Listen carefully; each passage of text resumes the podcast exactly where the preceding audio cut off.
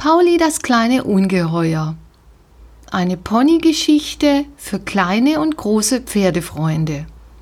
Kapitel 9 Sommerzeit im Stoppelfeld.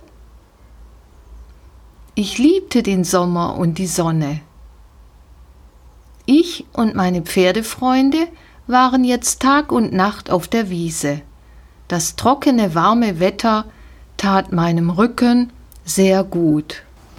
Auf der Suche nach den schmackhaftesten Grashalmen bewegte ich mich sehr viel. Tag und Nacht.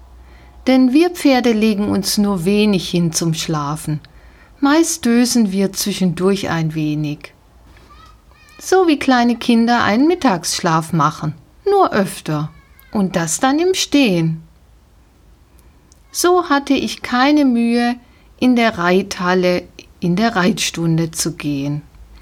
Meistens ging es sowieso nur außen herum an der Bande, also der Wand entlang. Das war nicht so schwierig wie die kleinen Kreise mit Paula auf der Wiese. An einem schönen Sommertag wurden wir von der Wiese geholt. Die Mädchen putzten uns. Als wir fertig waren, gingen wir gesattelt und getrenzt auf den Hof und die Mädchen saßen auf. Martin war auch dabei, mit einem großen Braunen. Heute machen wir einmal etwas ganz Besonderes, sagte er zu den Mädchen. Was denn? fragten sie. Wir reiten über das Stoppelfeld. Ich habe vom Bauer Schmitz die Genehmigung eingeholt. Jeder sollte einmal in seinem Leben über ein Stoppelfeld galoppiert sein, meinte er augenzwinkernd. Aber zunächst reiten wir ein wenig Schritt über die Feldwege. Die Pferde müssen ja erst einmal warm werden. Ich spürte die Aufregung unter den Kindern und trabte sofort an. Nein, nein, nein, protestierte das Mädchen auf meinem Rücken und fasste meine Zügel kurz.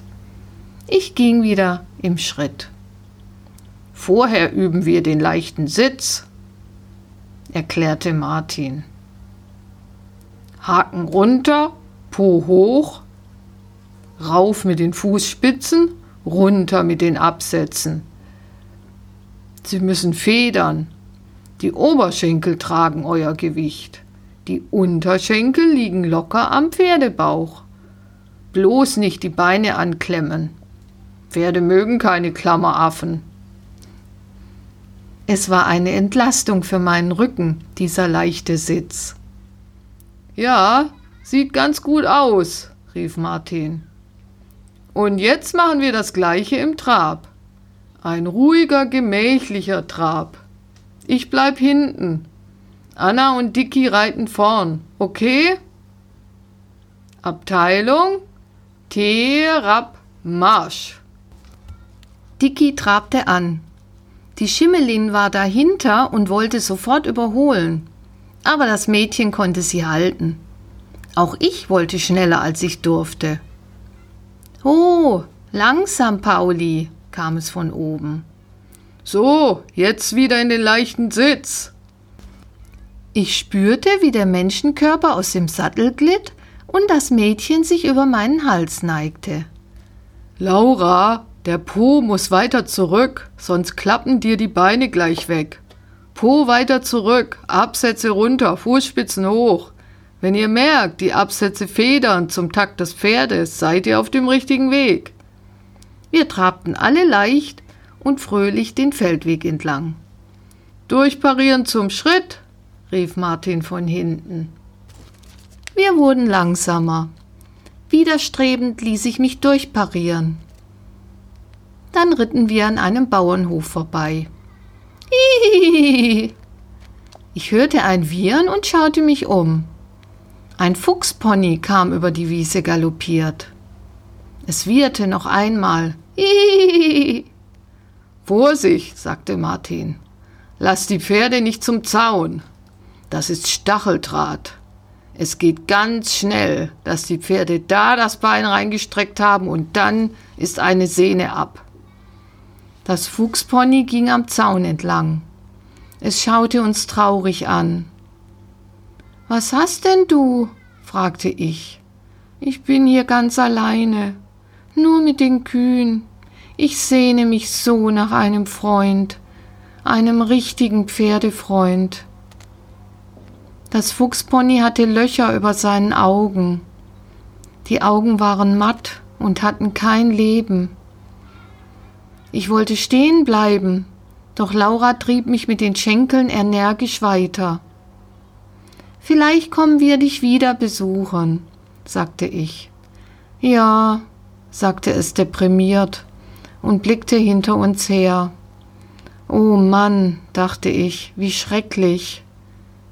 Die Mädchen fragten Martin, ist das nicht verboten, ein Pferd alleine zu halten? Es ist doch ein Herdentier. Und dann noch hinter Stacheldraht. Pferde sollten doch mindestens zu zweit sein. Martin antwortete Nein, leider nicht. Wäre das Pferd jetzt unterernährt oder klapperdürr oder seine Hufe nicht gemacht, kann man das Veterinäramt anrufen und sie holen das Pferd im schlimmsten Fall weg. Aber so geht es ihm ja nicht schlecht. Oh, wie schrecklich. Es tut uns so leid. Die Mädchen schauten nochmal alle hinüber zu dem Fuchspony. Es wieherte uns wieder zu.